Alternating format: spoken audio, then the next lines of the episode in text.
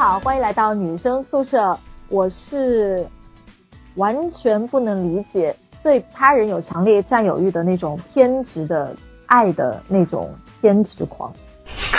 好长的一个定你。到底是偏执狂还是不是偏执狂啊？好了你刚才结尾的好了，就简那个简单的说，就是宾语，我实在是受不了那种拥有强烈占有欲的偏执狂的社长闹闹。嗯，我是虽然其实，在一定程度上可以理解，但是当然并不能鼓励并且推崇这种做法的绿茵。哦，你这个说的好理性啊。嗯，我是对爱一个人爱的特别强烈，爱到很偏执的这种现象，会感到有一丝丝恐惧的波波。好了，我们今天这个长达十分钟的片头自我介绍到这里结束了。然后我们这期节目也结束了。啊，嗯，是这样的吗？嗯，就其实距离我们上一次合体多久了？呃也就一周吧。上次我们不是一起录了？但我们录那次录的那一期节目，就是并没有能用得上。哦，因为全场要用的话，可能就直接是要乌鸦的声音，嘎嘎嘎嘎，就嘎完全场，也就是我们没有什么真正的东西在聊。但是今天我们这期就好好聊一聊。没有，今天要提前说一下，因为今天呃我们。女生宿舍，因为前两天刚刚三周年嘛，然后今天其实是第一次。天哪，你还记得？对啊，我还发了微博啊。年了，我还发了微博呀。然后今天是我们真正意义上就是，其实我们现在三个人是在各自就是不同的地方，然后在用用着连麦的功能来录这期节目。然后我们刚才开录开头的时候，为什么只有闹闹一个人说了那个？就是开头最开始的那一句呢，因为我们发现这个东西有延迟。对，所以我们试了好几次都没有办法统一的声音。对，我就导致我现在可能有的时候说话是跟你们是有重叠在一起的，但是，哎，无所谓了，反正我们本身也是聊天的时候也会经常抢话嘛。对，那今天，嗯，今天这个主题其实，嗯，怎么说呢？其实主题是源于这两天娱乐圈里面的一个，算是娱乐圈里面的一个话题吧。然后，呃，甚至一度就是冲在那个微博的热搜榜第一，然后也引起了不小的争议。但是其实我们可能，呃，整期节目要聊的并不是娱乐圈的这个问题，而是想从一个，嗯，从一个人类情感的本质上面。啊！打住，哲学家，这是从开头就要剧透了吗？不行，还是从我就是想努力把我们 嗯，好像提高到一个很高的高度，不过其实也没有了。就是这个话题是从何而来呢？就是嗯，我是昨天晚上看到的这个，因为我我最近有部剧很火，但是我相信你们两个应该没有追，叫知道，但是我没有追，它叫《陈情令》，王一博跟肖战 CP 非常的火。对，你们说到这三个字。我我才反应过来，就是我这最近不是刚找着工作嘛，在前段时间一直在找工作，然后上周天哪，波波恭喜你，恭喜太感谢了，在我们三周我把我把话说完啊，上周的时候有个猎头给我打电话，然后他说我这边有一个什么文化领域的职位，然后我说是什么是什么公司啊？那猎头说是陈情令的公司，然后我说。这个人我没有听说过呀，对面是不是特别无语？啊，因为我们是用微信聊的，所以他就象征性的给我发了几个省略号，然后还给我搜了一下陈情令的百度百科，给我截了个图。波波，你真的是山顶洞人。你知道这部剧有多火吗？不知道，这部剧是讲什么的呀？呃，它应该是一个原原单改编的，就是一个小说改编的。然后，但是具体我也没看，就我们三个都没有什么发言权。但我知道的是，它真的很火，因为，嗯，波波，你还记得我上周，哎，我们上次节目里面有没有提到，就是深入人心的那一期里面的那个云次方，他们俩是从一月份开始，就这对 CP 是一直排在微博 CP 榜榜首的，然后从来都没有掉下去过。但是陈情令一播，然后那个肖战跟王一博的 CP 就排在了他们俩的上面，就说明热度真的很高。我觉得有一点儿荣登榜首，哎，这样会不会被人说碰瓷？有一点像去年的那个《镇魂》吧，就热度很高，然后又是因为，因为他原来的那个小说里面就是这种，就是是男生之间的嘛，然后应该是。变成电视剧播出来了之后，就是没有那个方向了，应该是应该是这样的。然后，哎，不对，我们怎么扯远了呢？我是想说，就是你要讲讲到底发生了什么事情。对，就是是王一博上热搜了是吗？对，就是这个大热的一部剧里面的男主，然后因为演员也随之火起来了嘛。然后王一博就是一个男明星，然后他是昨天晚上应该是先被爆出来，就是。他当天好像是就私下的行程，他去看了谁的演唱会，然后在这个演唱会的过程当中，他的电话号码就是被卖出去了，所以就有一大批的粉丝在不停的打他的电话，其实就相当于骚扰电话了。那他后来我记得应该是晚上大概十点多的时候，就是发了一。发一条微博，就大概是说说，请大家不要再打电话了，就是这已经对他造成困扰了嘛。然后说，你们知道，就是现在换一个手机号码有多多烦嘛？烦。对对对。呃，其实这件事情可能所有的就是稍微火一点的这种明星，可能都会碰到这种困扰。但是因为这次，嗯，可能是有一个明星这样敢于站出来，然后又刚好是在热度上嘛，所以就。嗯，这次引发的这个这波讨论还挺大的，而且是因为怎么说呢？你们知道有一个概念叫做，就是嗯，算是就是饭圈，就是这种追星女孩里面的一个术语，叫做私生饭。我知道，我知道，我不知道，我只听过，但我完全不知道它代表什么。就私生饭其实就是指那种，比如说会，嗯。呃，像像这种什么花钱买他的电话号码，然后他可能到哪里就是不是这种公开的活动呀，或者是演出呀，就那种私私人的行程都会追，然后是可能会比如说追车呀，然后追到他的酒店啊，追到他的家里啊、住址啊这种。其实这部分人就饭圈有一句话叫做“私生不是粉”，就虽然他们叫私生饭了，但是。嗯，怎么说呢？就是我觉得是这批人，对这批人已经就就就心里已经扭曲了，有一点跟踪狂的感觉。嗯，对，对。我当时明星他不是，如果知道有个人天天跟着他的话，他自己会不开心啊。那怎么就从粉丝的角度想想看，你这样真的是对他好吗？真的是爱他吗？对啊，其实这个是我觉得我们大部分人都。那是一个很基础的道理嘛，对吧？你追星不是，呃，就一个是，比如说这个人的身上有一些好的品质，或者哪怕就是他长得好看，对吧？他是可以给你带来一种愉悦的体验的。然后相反过程就是，你如果是一个人的粉丝的话，你应该也会很崇拜他，然后很希望他好，那也很希望他能开开心心的过自己的日子。但是实际上，这种私生饭的这种行为已经造成了一种打扰嘛，甚至有的可能已经不只是打扰层面了，已经构成犯罪了。但我我其实有一点点理解私生，我虽然不是啊，但我我很多年前追韩星的时候，因为韩私生应该是从韩国那边发展起来的嘛，我当时其实是有一点羡慕私生的，因为他们真的是离自己的明星太近了，特别是明星的私人生活，他们甚至有时候就。因为韩国那边的明星跟中国这边明星不太一样嘛，因为就是明星下面的衣食父母，所以很多明星呃不是明星是就是粉丝下面衣食父母，所以很多粉丝跟明星之间会有一些私人关系的建立，像比如说当时东方神起的郑允浩，他跟一些比较呃就是跟他比较熟的粉丝之间会有短信的。互相的一个联系，然后比如说郑宇浩坐飞机去日本的时候，就不在国内的时候，他的粉丝有时候还会给他发消息，就说你的爸妈现在是呃还比较健康啊，你你要你不用担心他们，就是相当于是就是这样一种互相嗯成为好朋友的那种角色啊。我也觉得是这种角度，因为刚才就是我听了一下，我我也是自己就从可能私生饭的角度去想了一下，我如果追星，然后以私生饭的心态去跟明星相处，可能就是因为太喜欢这个明星了，然后就自己控制不住，如果有。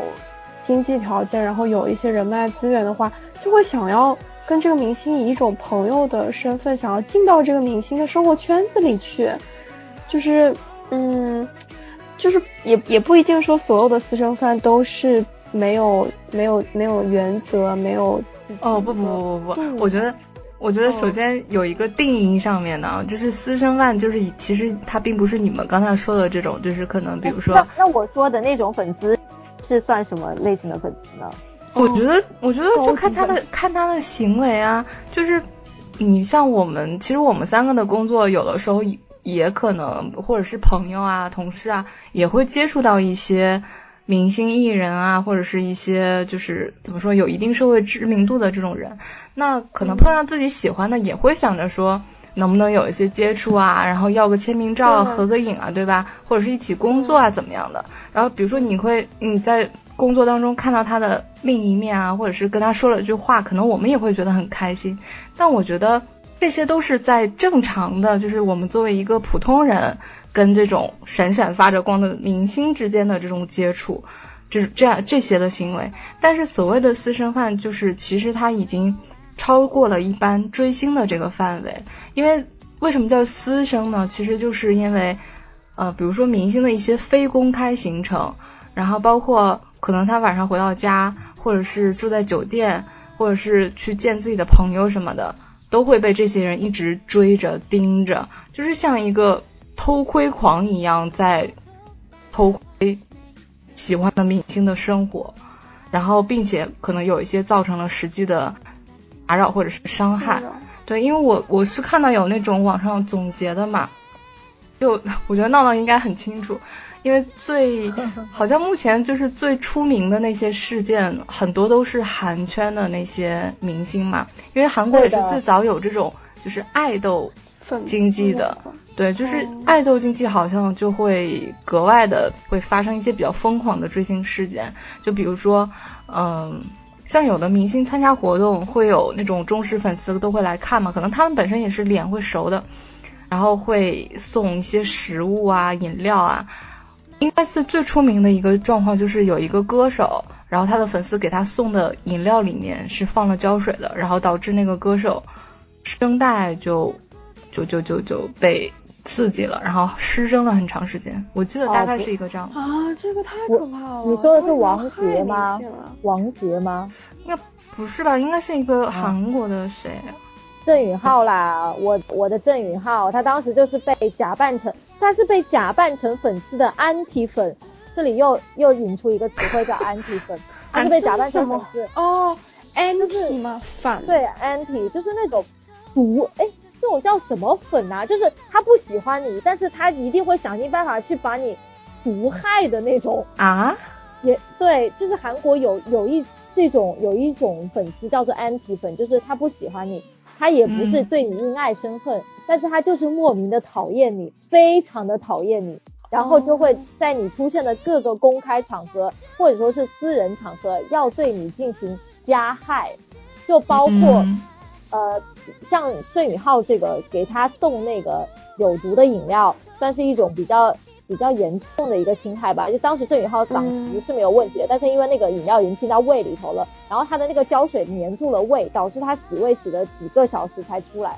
嗯，对，这个算是好，郑宇浩算是很严重，因为郑宇浩后来患了抑郁症，他后来就再也不相信所谓的粉丝，虽然他没有对这个粉丝进行什么控诉之类的。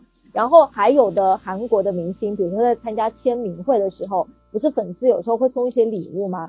然后有的粉丝就会就是毒粉，会假扮成粉丝，然后送上的礼物是带血的卫生巾。哇，这种真的太过分了。对呀，那想到明星他作为公众人物，他需要那么多安保人员，真的是就很正常的事情。对，而且我觉得最最那个的是，很多人是以这种爱的名义去送礼物，或者是去呃，包括比如说像民像国内的现在的这种，就是我记得有一次是是什么事件来着，还引呃什么人民日报还干嘛的发了一篇文章，就是说现在是不是当时鹿晗刚回国的时候，有一些私生粉追车，就导致差一点追尾，然后鹿晗就发微博说不要再跟他的车了，是不是这个事情？我我不知道呀，我想说的是那个就是机场现在送机跟接机的这些。就尤其是可能没有那么火的，或者是刚火起来的一些一些小明星，基本上都会有这种。然后有一部分可能是这种什么后援会组织的呀，嗯，就是联系经纪团队，然后会有这种事先告知的。但其实也有很多，比如说明星本身是很反感的，因为其实对于明星他们去做一个演出啊，或者是录个节目什么的。其实对他们，也就是像我们正常日常生活中的上班一样嘛。那你非上班时间，还有这种被这种粉丝盯着，那你又要端正自己的行为，注意自己的表情管理，然后又要 穿好看的衣服，然后要化妆，其实也很累的嘛。所以有一些明星是很反感的，但还是架不住会有这种粉丝去接机送机，然后包括更严重的是去买他航班上的位置，呃，就坐在他旁边之类的。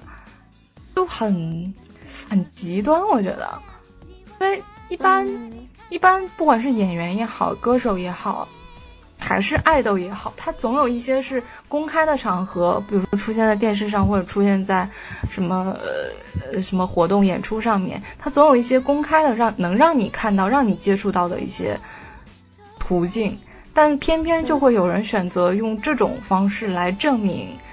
我是喜欢你的，然后我为了你，我付出这么多，我可以跟你亲密接触，然后这回去变成了我，就是可以炫耀的一个一个一个东西。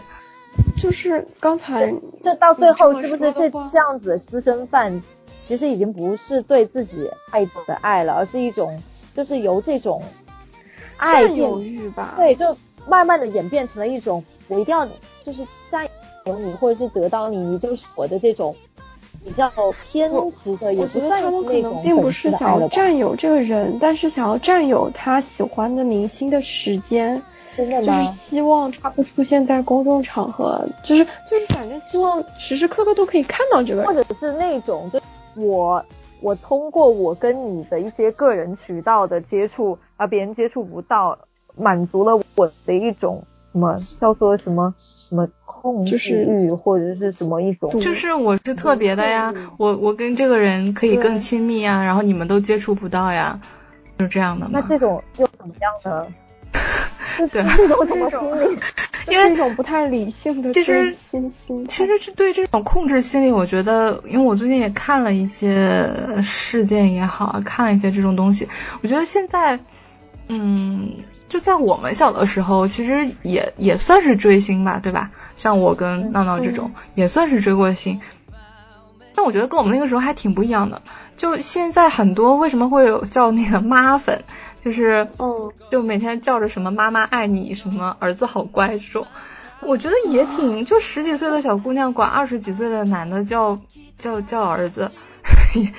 就说实话，我觉得可能妈妈的心，对吧？就说什么为他剖析未来，然后比如说，比如说最近有个很火的什么昆音四子的一个成员叫卜凡，他就是三应该是私自就退队嘛，然后下面的粉丝哇，我觉得说的很难听哎，就说什么你又没有才华，你是靠公司捧红的，其他的三三个成员得罪你了吗？然后你这样子是自毁前途之类的。但是你看得出来，是这个粉丝就是曾经喜欢他的很多，就脱粉回踩嘛，对吧？对，嗯，就因为我我最近在微博上或者是什么一些社交平台看到很多粉丝会发出这样的言论，我就很不解。我一直都都在想，我也是从。粉就是我也是粉粉丝过来的人，但是我从来没有过这种行为，也没有过这种言论。我顶多只是说啊，我好喜欢他们，但是我从来不会把我自己的一个想法去强加在他们身上，去去批判他们啊，或者是嗯，什么。那我给你换一个角度来说这件事情，其实我觉得这部分就会有会有这样的行为的，可能大部分是偏这种爱豆性质的，然后年纪会稍微比较小，然后呃出道可能刚出道或者出道没多久的这种这种明星身上，因为从这些粉丝的角度上来讲，呃，客观上来讲，他的确是有一部分是。就是这些明星是被这些粉丝给捧起来的，或者说是养成系嘛，就现在就俗称的养成系偶像嘛，对不对？嗯，我觉得也也不是，也可可，我觉得养成系可能更偏那种就是年纪比较小的这种，我觉得他们俩之间还不太一样。为什么呢？因为因为比如说你像日韩啊这种爱豆的这种工业体系比较成熟，然后像爱豆跟演员跟歌手。就是不一样的，但国内其实这个界限会比较不清楚。就你看，但凡火了一个人，他可能都是没事儿发发歌，没事儿演演戏，然后上上综艺啥的，就大部分都是这样的。他没有非常严格的这种区别。然后现在一旦就前两天那个蔡徐坤跟周杰伦的事情，你们应该知道吧？哎，这件事情波波知道吗？波波应该不知道吧？波波真的山顶洞人。波波，你知道就是呃，我我也不解释了，待会叫绿茵来回顾整个。我也不是很想解释。我我我只知道这个事情用用一个词来概括，就夕阳红吧。然后我就觉得很好笑。夕阳红是什么？其实。大概上就是在你知道豆瓣吧呃豆瓣吧组你应该也不知道，反正就是 哦我知道这个组我知道这个组我啊波波就是知道就是有一个小姑娘应该年纪不真的不大，可能没有成年的那种年纪，就说了一句说为什么觉得呃周杰伦平时好像也没什么粉丝，然后那个也也也没多少人给他花钱呀干嘛的，但是他的那个歌呃呃。这怎么说来着？是说他的演唱会对，是说他演唱会居然还买不到票。对对对，说他演唱会居然还买不到票，然后然后就大部分人就会觉得说是你是认真的嘛，对吧？然后呃就觉得说，其实周杰伦跟现在跟现在这种就是刚出来的这种小明星是不一样的嘛。就是周杰伦可能哪怕就比如说我们也。不算严格意义上算他的粉丝，但是他的歌就会唱会唱很多首，听过很多首，然后如果能买到演唱会门票的话，可能也会想去现场看一看、听一听嘛。但是到现在的粉丝，就是为什么会跟蔡徐坤的粉丝嗯有这种对立的这种情绪呢？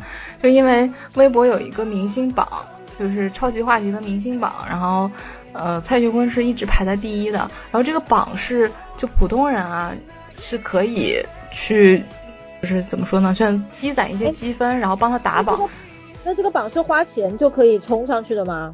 呃，对。然后这个榜的同时也是可以花钱的，所以你就知道排在第一的是蔡徐坤，第二是朱一龙，然后第三反正就排到前面的应该都是这种，呃，流量明星，对对，这种流量明星。然后结果呢，就是这种。微博上的这些吃瓜群众们就觉得为周杰伦抱不平嘛，也其实也是一种大家对于这种流量明星的一点怎么说呢？就可能日常被他们刷屏刷烦了吧，就会觉得说，主要这些太好笑了。对这些这些现在的小朋友们可能。他们一可能不太认识周杰伦，然后也不知道以前的追星环境是什么样，他们就会觉得说一切都是你喜欢一个人就要给他花钱，就要给他去打榜，就要给他任何榜单都排到第一嘛。结果，然后这些网络上的吃瓜群众就开始帮周杰伦打榜，然后就给他打到了第一。所以就是 就这些小年轻的小姑娘们。小小男生们都忽视了周杰伦的粉丝有多多大，他的群体有多大。对，其实而且最好笑的是，你知道吧？就是这个事情很，因为很多周杰伦的老粉嘛，其实是不懂得玩刷榜这件事情的。对。然后他们后来就开始分享教程，然后一把年一把年纪还去学这种打榜教程，对，就互相的去教。因为我不知道你们理不理解啊，我当时看了一下，就是这种，其实现在所有涉及到什么打榜啊、积分啊、这种投票啊这种的，其实都非常非常复杂。有一部分可能是用花钱买，然后有一部分是可能你花钱也买不到，他就需要你，比如说注册一百个微博小号，然后每个登上去，然后去帮他什么转发啊，什么什么怎么样的，去去积累这个积分，就非常非常复杂的。这种方式是。有一段时间闹了一个笑话，就吴亦凡，他不是在美国那个 iTunes 那个发了一张专辑吗？他的粉丝就是按照这种什么注册号啊的方式去帮他刷到了前十吧，就超过了 A 妹，就当时美国一个很红的歌手叫 A 妹，超过了她的专辑，好像上升到第一了。然后美国。的那个那些用户就质疑说吴亦凡是谁？为什么会到第一？后来就是那个公告牌不就是出了说什么质疑是买榜啊，或者是什么什么粉丝？对，就还挺丢人的感觉。就是这一套，嗯，怎么说呢？就是在这种流量明星之间，他们互相 PK 也就算了，而且他们可能从客观上确实是能反映一个明星的，呃，就叫这个叫什么热度吧？就是排到底排第一还是排最后？但是你去跟那种真正，哎，去比，你就觉得有点啼笑皆非。包括你现现在去打开，对，去去打开一个什么 QQ 音乐，你就会发现那些人气榜上面的，或什么排在金曲前十首，可能你大，呃，可能你一首都没听过。但是你说，周杰伦那种也不算我们严格意义上的就是偶像粉丝。但你想那个年代零几年的时候，基本上。周杰伦出一张专辑，可能有一半的歌都是全大街上人都都听过，然后，呃，肯定也有那么一两首就全国人民都会唱的，对吧？而且周杰伦真的像那些老牌的粉明星嘛，他们不是靠流量的，真的是靠自己的实力一步步走上来的。你像什么周，就是他们的三观都很正啊，什么周杰伦啊、孙燕姿啊，你看他们就是正常的结婚生子，然后对歌迷又很坦诚，对自己的人生又很坦诚，我觉得。这种偶像才是哎，我觉得你现在很很很拉踩哎！如果有听我们节目的，就是刚刚说的这种偏流量型的艺人的粉丝，应该就想要骂我们了。这难道他们三观不正吗？哦，也没有啦，就是我我只是突然想起来，当时孙燕姿在一呃那个什么《明日之子》，还不是当那个呃叫什么，就类似于裁判吧，或者是什么评委之类的呃评委的时候，他就说过一句话，他说现在的呃。现在的人真的是很很难上，很难去成名啊，因为那个时候的环境跟现在不一样。现在的人什么都要会，但是呢，竞争又很激烈。他这样讲嘛，就是就是我觉得从一个呃当年的类似于流量明星呐，就是跟现在流量明星不一样，就当年的红到呃整个华人世界的流量明星，就是说说出这样的话，我就觉得挺怎么讲呢？就觉得挺正能量的。什么？你的这个结论是怎么得出来的？没有，因为他三三观好正啊。我我们会稍微有一点扯远了，就是我们再回到最开始的那个，就是我们说的这种私生饭，对私生饭了。因为我我看到有一条微博下面，其实他是就是那篇微博里面就大概。起了这么一个头，然后评论里面都是一些粉丝去发他们知道的关于这种私生饭的一些例子，然后我打开就看了几条之后，我就觉得毛骨悚然，我不敢再往下看了。就包括是那个，比如说饮料里面放胶水，然后还有？对啊，然后还有还有哪个明星，就是半夜在在酒店，然后看到一个人站在自己墙自己床头看着他。对呀，也是东方神起的金在中嘛。你再讲几个，可能还是东方神起的。为什么？因为他们粉丝可能比较疯狂，就是他们属于当时的巨星。就我能理解，真的。如如果当时我有那个条件啊，就是我有机会拿到他们。你你你想好了再说这句话啊。哈哈哈。呃，真的，就是我我在想说，如果我当时有那个条件，我说不定也会抑制不住那个冲动，想要去就是。可能出现在他们房间的角落之类的，我抑制不住啦。哎，我我我真的我真的还挺，就是跟这种想法还挺不一样的。就是虽然我我能理解，就是可能爱到极致嘛，对吧？会有一些疯狂的想法，但我是那种哎，我回顾了一下我的追星路上面，我都是那种如果有机会就是很亲密的接触或者私下接触什么的，我反而会有点不想。就是就是我觉得明星看到了会。也是吗？我不知道怎么讲，也就是不是，我是觉得他之所以是会是我偶像或者说是明星，就是因为我们是有距离的，就距离才产生美的。而我不关心他私底下到底是一个抠脚大汉，还是一个 还会不会说脏话，会不会抽烟，我我不关心。我觉得那个东西跟我无关，因为如果在生活中碰到我们，本质上就是陌生人啊，不是吗？你是一个陌生人，然后然后你碰到一个人，就是兴高采烈的跑过来跟你表白，然后说我好喜欢你，但是就是陌生人的关系啊。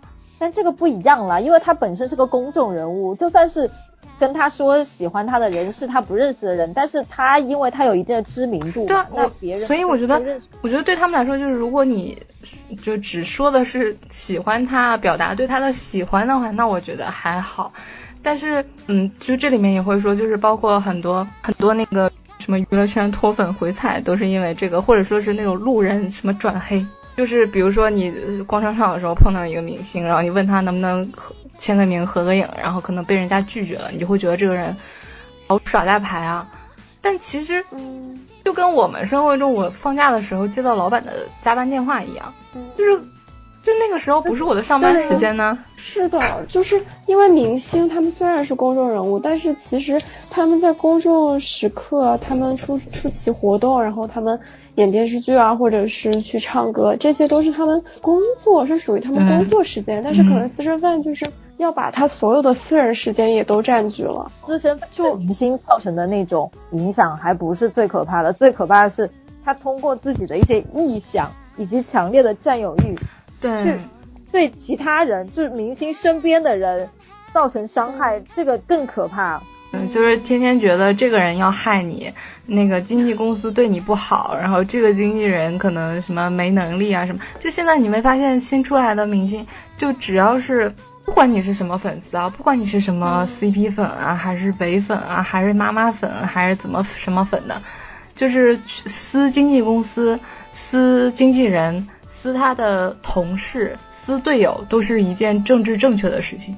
还有那种明星交，虽然我的哥哥很好，我的哥哥是应该是被所有人都喜欢，没有人不爱我哥哥。但是我哥哥身边的人一定都想害我哥哥。对啊，是一个很奇怪的逻辑，无法理解。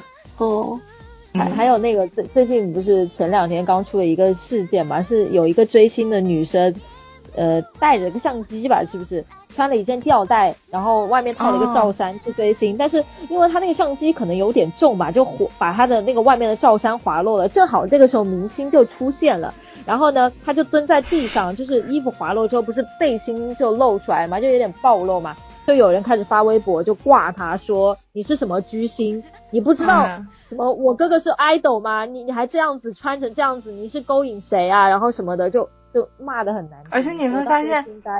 就是骂他的也都是女生，对。但是后，但是骂他的，据说那个那两个人不在现场。嗯，就是就是你会发现这件事情会骂他什么不知廉耻啊，说他勾引谁啊，怎么样的？就对女生恶意很大的往往是女生。我我我真的不太能懂，自己默默的追星就好了，为什么还要？那追星群体是不是也以女生为主吧？应该。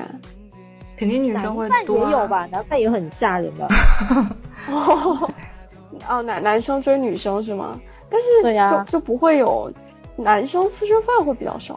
嗯，就这种偏执的爱，如果要发生在男生身上，大部分都是那种现实生活中的男女，也不叫男女吧，是那种现实生活中的感情纠葛。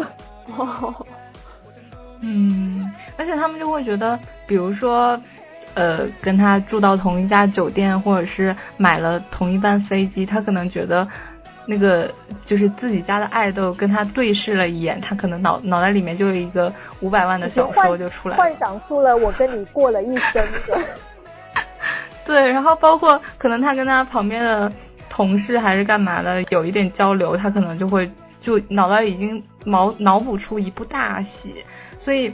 就我看到说有一种说法说，呃，既然这次就是已经有一个现在也热度很高嘛，就王一博跟肖战说他们既然这次就很勇敢的站出来发声了，那如果所有的受过这种困扰的，因为基本上所有的艺人明星都受过这种困扰，那他们都能联合出来抵制的话。就说包括经纪团队啊、公司啊，也能从根源上帮他们把这种就是这种私底下接触给切断的话，会不会更好一点？然后我看到有一种说法是这样的，就是应该也是那种追星比较悠久的，呃粉丝吧，说为什么可能生活中，比如说在酒店里那些粉丝来跟你打个招呼，给你送个东西，那些明星其实也并不怎么敢表现出拒绝或者是黑脸的这种态度，就因为。嗯，可能尤其是这种爱豆型的吧，可能那些私生饭啊，或者是所谓的那个前线的站姐们，可能他们手里面就会有你很多的料。那小到比如说拍到你一张丑照，拍到你抽烟了，拍到你什么跟女朋友在一起，就会他就会你对他不好，他就会把这种料爆出来，那可能是你没办法承受的这种后果。然后大到可能确实是有一点有一些污点的这种艺人，他就真的不太敢得罪。以前是不敢得罪狗仔嘛，现在是不敢得罪这些粉丝。对，也也有那种啦，也有那种很很很荡的艺人呐。就之前不是 TFBOYS 的师弟吗？就有一个什么选秀男孩，他不是有一个私生饭很有钱吗？就一直借他钱呐，还是什么给他转账之类的。最后那个最后他因为谈恋爱吧，然后那个私生饭生气了，就就一直在网上挂他，把他所有借他钱的转账记录都放出来，叫他还钱嘛。男的叫。陈喜达，我记得好像十四岁，对，但是那个，但是艺人连人都记得名字，对啊，因为他很很屌啊，但是这个男艺人他丝毫不怯，他就说他在公网上公开跟他骂呀，就说这是你愿意要给我的钱啊，又不是我求着你要的，然后而且他最后就退出了经纪公司，退出了那个组合啊，他有他没有在怕的啊，就是所以我觉得还是有很很当的艺人，嗯。还包括我之前看到说，就是呃，就就你们知道为什么他那个明星的这些呃电话号码也好，什么住址啊、住的酒店呀，包括那个身份证号，其实它是有一个完整产业链的，就是会有专门的黄牛去卖这些信息。哎，那那些黄牛是怎么搞到他们的信息呢？那我就想问你了，平时那些推销电话是怎么知道你的信息的呢？我不知道，我就是我就是就是现现代社会所有人的信息其实都没有什么保密性可言啊，只要人家想拿到，就是可以拿到的呀。这样吗？对啊，就是你现在就不就根本不是什么地下产业啊，就你去微博上面去搜搜一个什么当红艺人，然后搜加上航班这两个字，你都能搜出一些实时信息，就是有那种黄牛就写，比如说呃几月几号。然后谁谁谁从上海浦东机场飞什么哪哪里哪里哪里，都会把这些信息全部公布出来。然后稍微值钱一点信息，可能手机号这种、呃身份证号这种，你就要花一些钱才能买到。然后就真的会有人去买。问题在这里，就是真的会有人去买，所以它才形成了一个产业链。真的好可怕！如果如果我知道这个渠道，我应该只是呃，比如说呃郑宇浩他会飞这个航班，我知道了之后，如果我有需要的话，我可能会买这个航班。我是说，如果我有。需要跟他去往同一个地方的话，但是如果没有的话，我知道他飞往这个地方是这个航班，我也不会怎么样，我就只是哦，我知道了而已。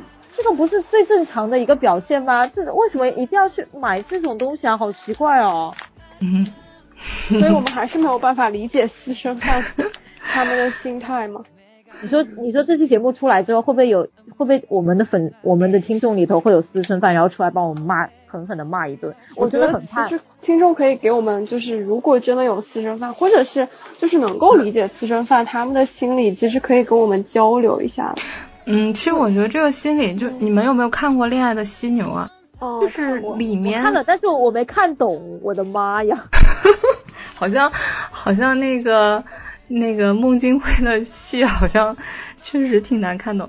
就呃，我我我具体的那个情节什么的也记不太清了，但是我记得我当时在看这个剧的时候，其实这个剧虽然很经典啊，我觉得它算是国内话剧里面非常经典的代表作了，但是对我来说没有什么特别的触动，就是因为它里面男主对女主的，然后那那种爱就是很偏执，然后甚至有一点病态的那种，就是我我我就是喜欢你，然后我要我要。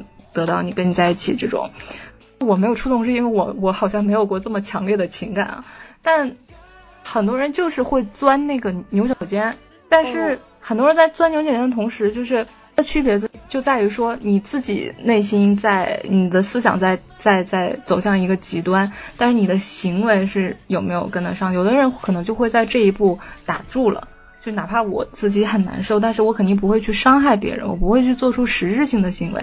但另外有一部分人可能就付出了行动，就走向了一个很极端了。而且你们知道，私生饭其实大部分哦，他们能做出这样的，你想去买他的航班，然后住他的酒店，然后跟着自己的爱豆满世界飞。其实他们往往都是，往往都是经济能力很对，就家里很有钱，然后甚至可能平时也不怎么需要上班，然后家里也也很有财力去做这件事情的。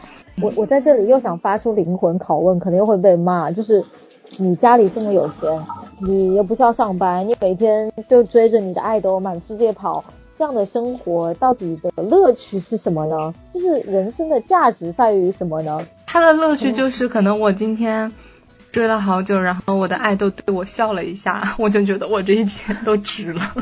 用一个不恰当的比喻，就很像痴汉，真的。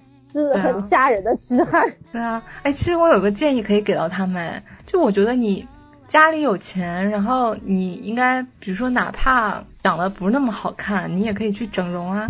然后你你你把所有的财力都堆积到自己身上，然后去出道不好吗？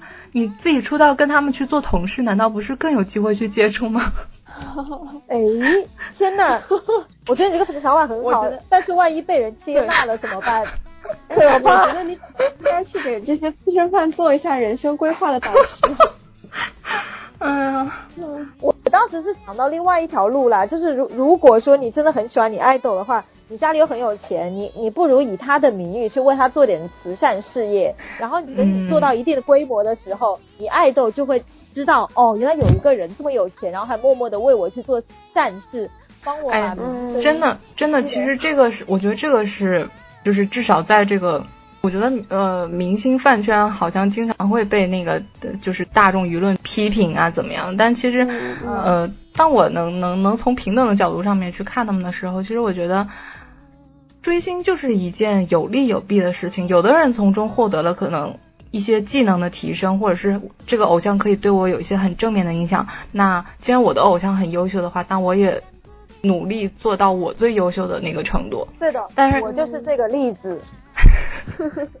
但是，比如说你学了韩语、日语是吗？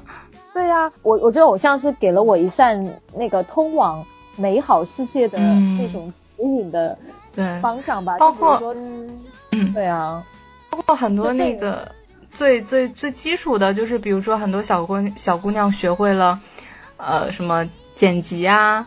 视频剪辑啊，然后去修图啊，对，画画呀，我觉得这些都是很通用的技能嘛。而且其实你真的是学会了一项技能，对。但是也有很多人可能从中就是呃，可能每天就是微博上开着小号骂人啊，就是有一些小姑娘，十几岁小姑娘出口成章成脏，对，都会。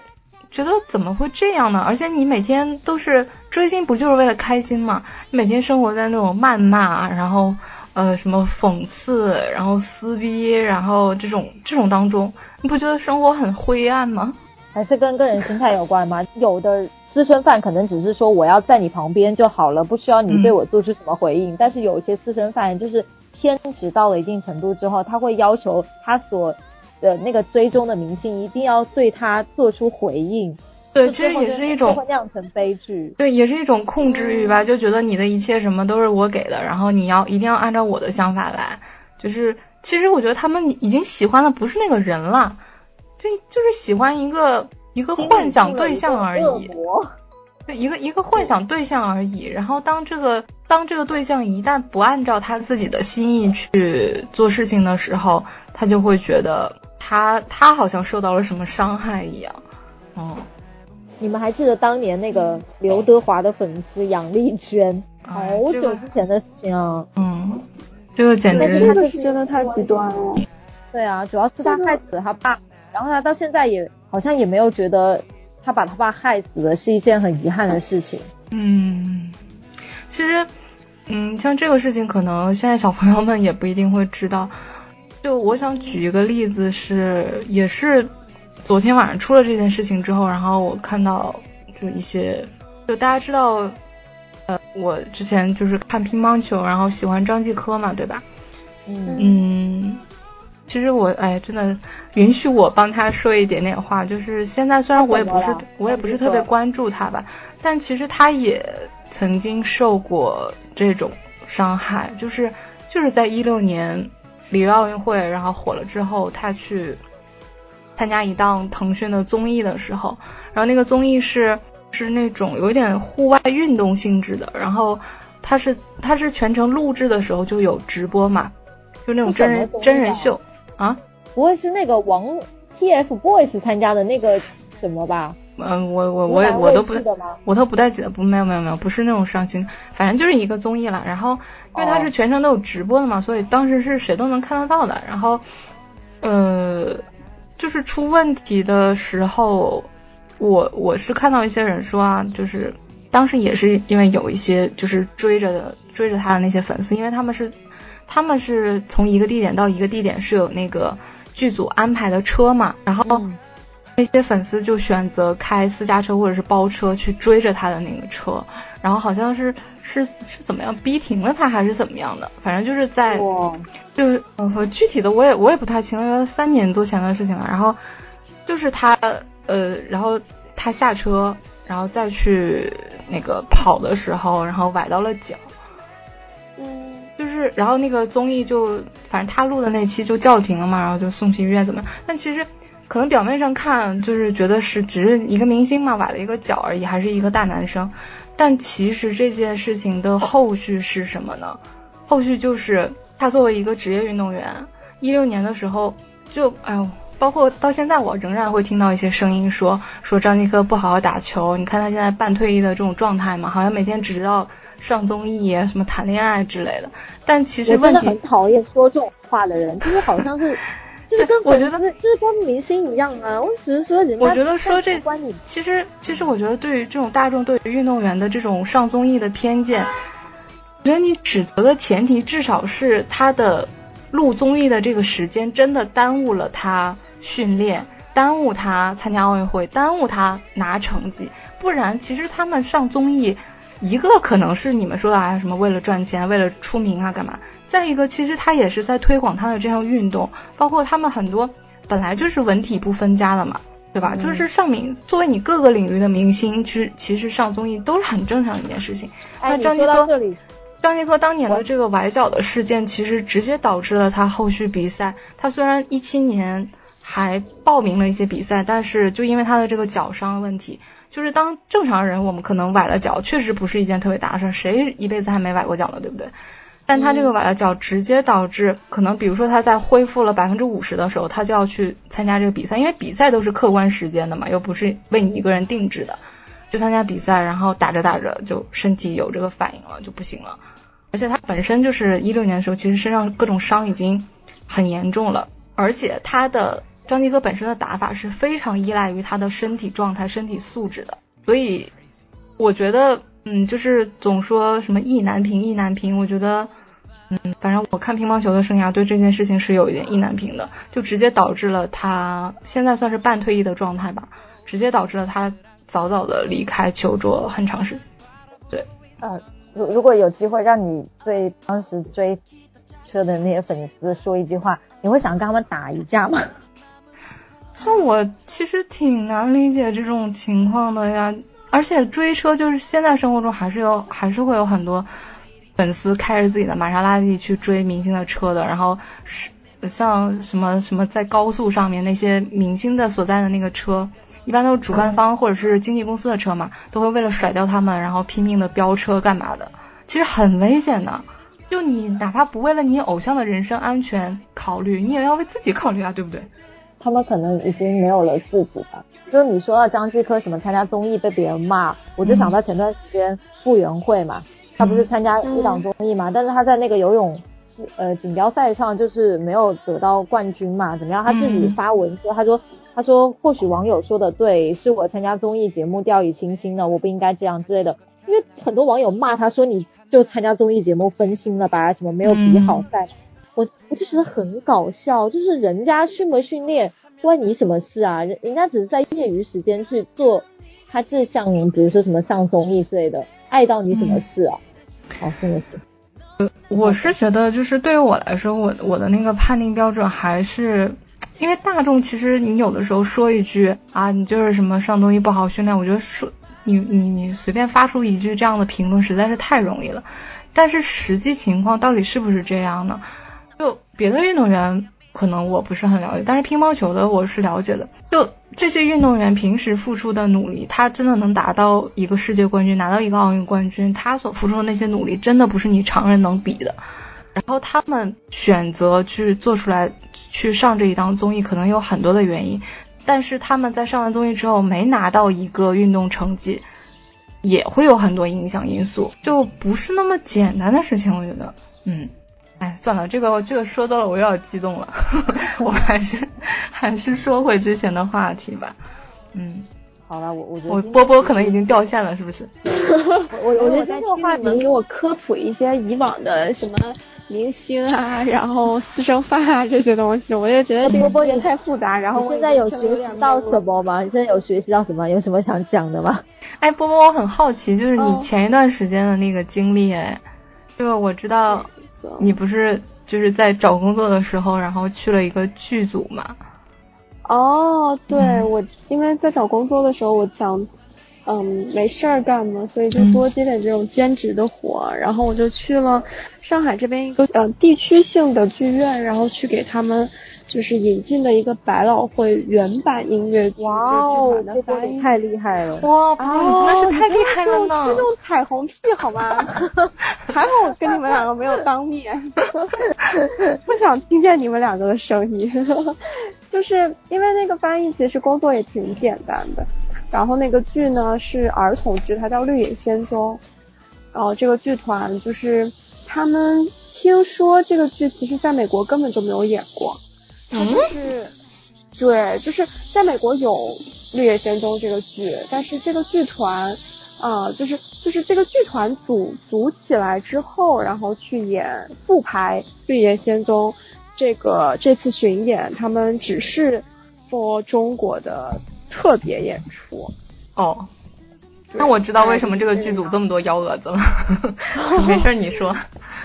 对，然后我当时在里面的一个星期嘛，就是会帮着剧组的一些工作人员跟中方这边工作人员做一些语言上的沟通，然后就感觉，嗯，我以前是觉得说，呃，做演员啊，做这种文化事业的人，他们。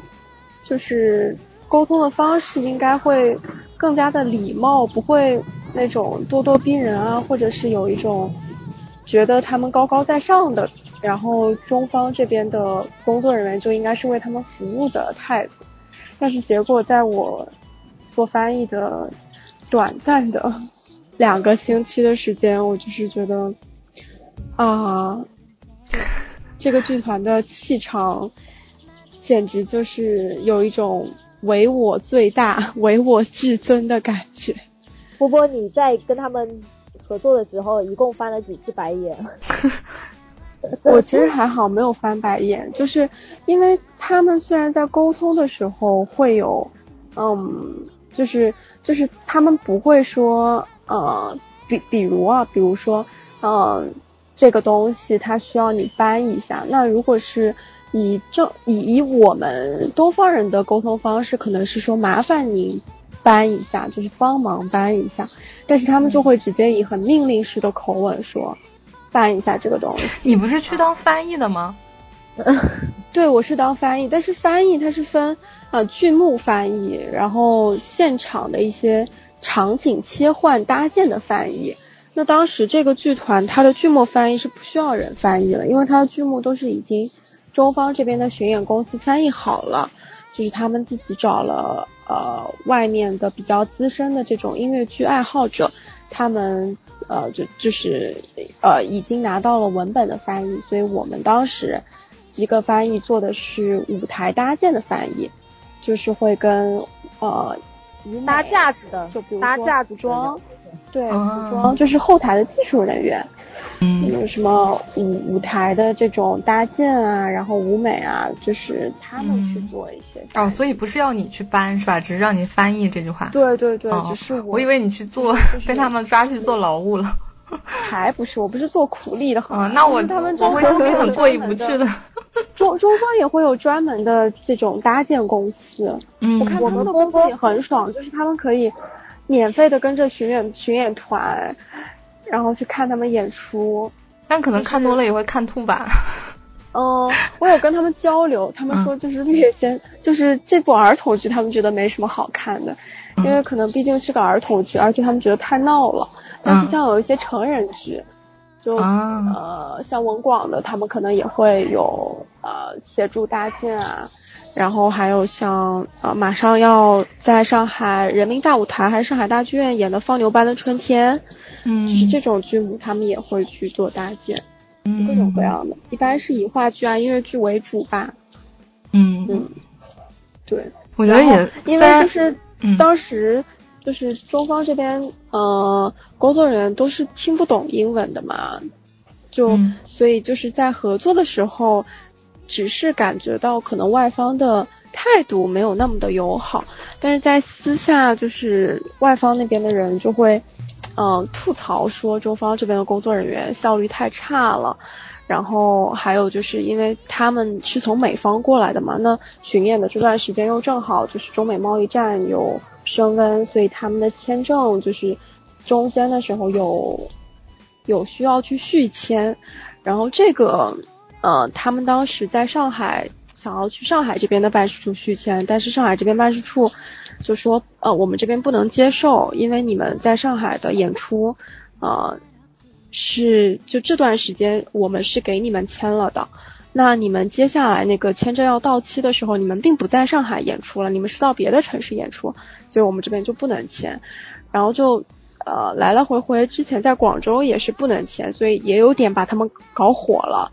是这种感觉，对，但是整体下来就是会觉得，啊，这个剧团他，嗯，态度比较恶劣。其实你看，嗯，我觉得这个还是，就当然这个剧团可能知名度没有那么高啊，或者怎么样，但其实，就比如说你作为一个算是跟他们共同工作的啊，虽然可能是一不不是一个特别正式的一个工作，就是一个帮忙。兼职对，但是但其实你看，你就是可以接触到这一部分人的，虽然他们可能，比如说他们站在舞台上，他们是演员，然后他们是表演者，他们是明星，但可能他们私底下就会是另外一个。对，而且而且是这样的，就是其实我觉得他们内部还是玩的很好的，就是。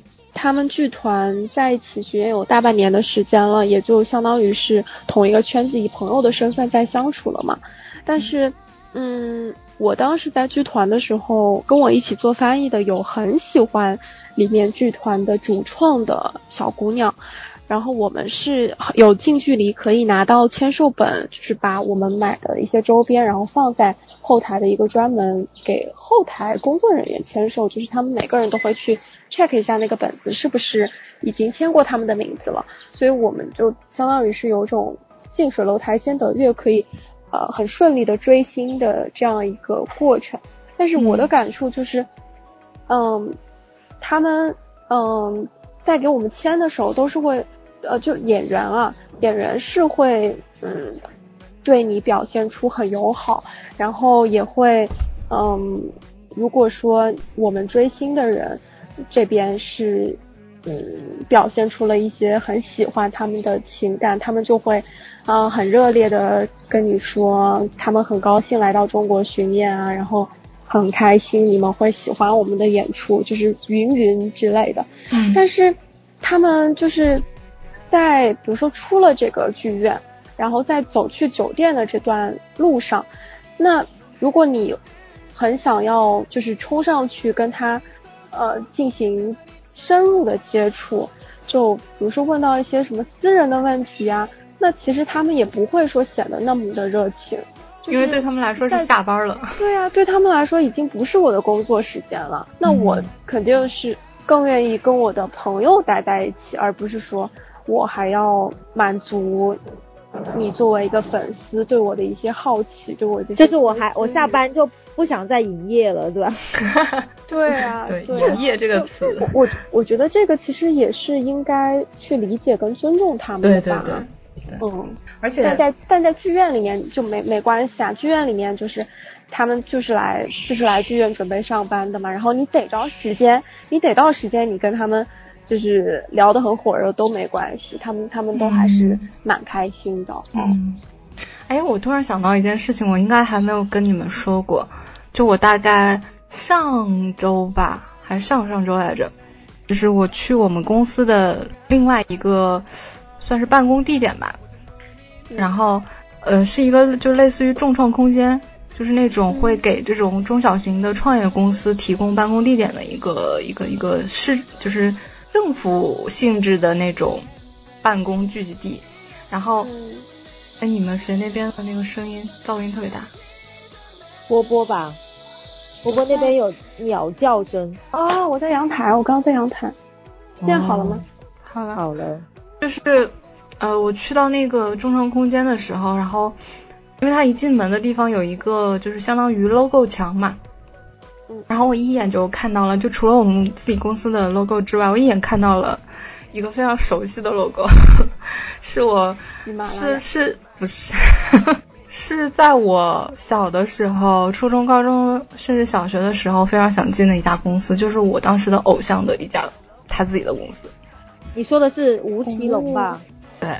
然后啊，我非了解。然后我，然后我就很惊讶嘛，我就确认了一下，就真的是那家公司。然后。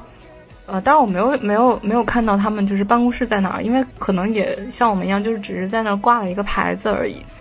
然后当时我就觉得挺感慨的，因为你想，那还是在我应该是就是最晚也应该是初中的时候，然后就是自己的偶像开了一家公司，然后我就会肯定会忍不住幻想说，哎，我以后如果能跟他一起工作，然后去他的公司应聘，我就觉得他公司的员工都好幸福哦，因为每天都可以看到自己的偶像。但是我现在不这么觉得。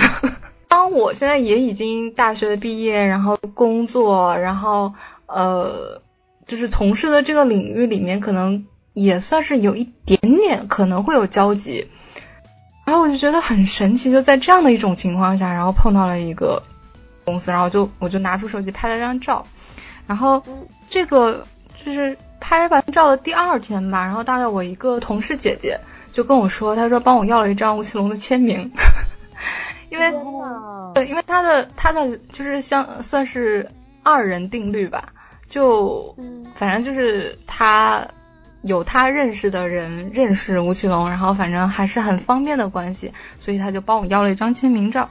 然后其实说实话，我我平时我以前要对签名照这种东西，我觉得嗯，除非一个什么特别的场合，然后正好这个明星在你身边，然后你为了纪念这一次。相遇或者这次看演出，然后签了个名，我觉得还挺有意义的。其实除此之外，我觉得签名照这种东西，嗯，我自己也可以模仿他的签名签一个嘛，对吧？但是但是当那天就是我同事姐姐说了这句话的时候，呃，就是帮我要到的时候，我还挺开心的，因为我觉得可能是对我追星生涯的一个纪念吧。对，而且正好跟那个就是前面那件事碰到一起，然后我就在想说，为什么我我们当时的那种追星的方式跟现在小姑娘这种。花钱打榜，然后买买什么应援，买周边，然后一定要去追到他身边去接机送机，这种方式不太一样。我觉得是因为我们那个时候可能追星更多的是说他很优秀，然后那我我要让自己变得更优秀，去配得上。我的偶像，我的偶像，对，或者说你丢脸，对，或者说或者说这种可能还是挺挺幼稚的想法，或者是长大一点之后，你会觉得说，一个人如果能做到那样优秀的话，他就是可以会被很多人喜欢，然后被很多人尊敬。那我也可以通过我自己的努力去做到，我可能不会像成为他那样闪闪发光的人，但是我也要做努力做到我生活中的最好。就像就像出了这个这次这种私生饭的这种事情。之后就说，其实你很多时候，你哪怕在你偶像面前刷了个脸熟，你天天跟他坐同一班飞机，但偶像这个时候对你心里除了除了厌恶，对，除了厌恶 跟畏惧之外，他其实并不会有什么，他也不会看你长得好看喜欢你什么的。对。但是如果你你有一天可以在碰到你偶像的时候说。可能我考上了一个什么什么多么多么牛的一个大学，或者是我自己的工作学习上面有什么样的成就，其实你的偶像是会，反而是为会为你感感到开心的。就像是的，就像我们可能女生宿舍的听众，有的时候有些粉丝会给我们私信或者是评论说，呃，什么我中考或者高考考到了一个什么样的地方。我们的节目激励了他们。对，当然，当然，我觉得，我觉得我们可能并没有做到 真正的做到这个作用啊，但是就会觉得挺开心，就是呃，不能说自己影响了他们吧，但是会觉得哇，他们那么优秀，然后可能，然后又在听我们的节目，我们也会觉得很荣幸，还是还是有价，嗯，就有自己有这种价值感吧。对，对不对？对，所以，嗯，我们当然，我是听谁说过一句话，是韩寒还是李诞？就是说，如果我不能够跟我所喜欢的偶像平起平坐，或者有平等的话语权，那我宁愿不要见到他。嗯，这不这句话不是我说的吗？啊，我读初中的时候说的。你们初中的时候就认识了吗？没有啊，哦，肯定不是你。但其实就是啊，因为明星跟粉丝之间永远不可能是平等的啊，你除非是作为工作关系，对，或者是朋友关系，或者是你跟他可能做到结婚优秀的什么？怎么就结婚了？结婚了，我跟我他结婚了，我就是他另一半，那么我跟他就是平等的关系。什么东西？你看闹闹现在还做这种梦呢。那当然。嗯，哎呀，怎么回事呢？说到说到底啊，我觉得一一就是给给现在这种，你还写个一二三四呢？你真的是没有，就是你知道有一种说话的方式，就是 虽然我能说出一二三四，但是其实我在说一的时候，我我连二都没想到呢。哦，这样会显得我说话很有逻辑。完了，你刚才，哎，我连第一条都不记得。没有啦，就是。因为我们这个年纪啊，相对于来追星来说都是老阿姨了，对吧？但是呢，老阿姨也是见过一的，真的是。我有的时候看到那些说说什么，我还在初三，或者是我还在高中，呃，什么才周末才拿到手机，然后怎么样的，我就觉得，嗯，这些小朋友可能我还是会比较建议他们把心思还是多放在学习上面好一点。追星可能可以作为你生活的一点点缀，然后你可以是你开心的来源，但是千万不要变成是你生活的全部重心，然后花费大量的心思在这些上面。然后第二呢，就是就是不要让自己的一些想法、一些一些情绪走向极端吧。就是其实大家生活中本质上是陌生人，对你你生活中就算迎面碰到了你偶像，你偶像都不认识你是谁，对吧？你总会遇到一个你喜欢的素人，对，就是到时候你就然后过上你自己的人生，对，总有一天会这样的。我当时喜欢东方神起的时候，我也是觉得啊，就是以他们为生活的重心，但是我没有到私生饭那种疯狂的地步啊，就是就是目光都在他们身上。但是沈昌敏他说了一句话，我到现在还一直在回味，我觉得他说很有道理。他说人生呐。呃，一直都是一个人的人生。他说：“你们不要一直把目光锁在我们身上，你们要去过好属于你们自己的人生。”所以我觉得他说的这句话很有道理啊。当年只是觉得有道理，但是并不觉得很有这什么，就是比这呃，就是很有意义之类的。但现在越长大，越会觉得我喜欢他们这么多年，其实对他们喜欢已经深入到骨髓里了。但是我还是会过我自己的生活，我该烦恼的还是会烦恼。并不会，就是整天围绕着他们转了。嗯，哎，为什么？为什么你的偶像说话都是这么温柔的？为什么我？为什么我追的人就是，比如说像郑云龙，然后采访里面记者问他说：“你粉丝都说那个什么要嫁给你啊，怎么样？你对此有什么看法？”你猜他回什么？回了什么？他说：“他说我我他说嫁给我没有任何意义。”哈哈哈哈哈！他。非常冷酷无情的一句话。他可能就是太实在。陈昌敏他毒舌啊，但是他这句话不毒舌啊。哦。那那我喜欢窦靖童，然后他在参加综艺节目的时候，主持人问他：“你对大家都叫你老公这个怎么看？”然后他抿了一下嘴说：“责任重大。”哈哈哈哈都想都可以娶回家是吗？会撩。对啊，就是还蛮搞笑的。嗯嗯嗯，好了，那我们其实这期节目，哎，其实有的时候我还挺害怕做聊的话题是这种娱乐圈相关的，因为因为每次不管我们多么的温和，多么的婉转，总会会被喷，真的是好可怕。然后还有还有，我觉得可能有一些男士有可能会对这种话题不太感兴趣吧。对，嗯嗯，就没关系啊，就当做一个科普嘛，总你总得扩大一下知识面嘛，对不对？对，我就学到了很多。哎，那你刚才说有一些男士对这种话题不太感兴趣，我感觉我在聊之前，我对这个话题也不会主动去关注。哦，因为因为你是山顶洞人啊。山顶洞人，那我这个时候要回去山顶了，要回山顶了，要不然晚上上不去了。波波，你现在讲的，你最近讲的话真的好冷啊，我也不知道怎么回事。对，莫名其妙的冷。好啦，那我们。这期节目可能跟大家聊了一聊什么私生饭呀，然后可能到我们生活中可能就是这种比较偏执的一些情绪或者叫爱吧。我觉得特别偏执的可能都不叫爱了，我觉得就是自己神经病。以爱为名的，以爱为名的绑架，就这种跟踪狂啊，施虐狂啊之类的。就我们还是要时刻提醒自己，做一个阳光、健康、积极向上的人。对，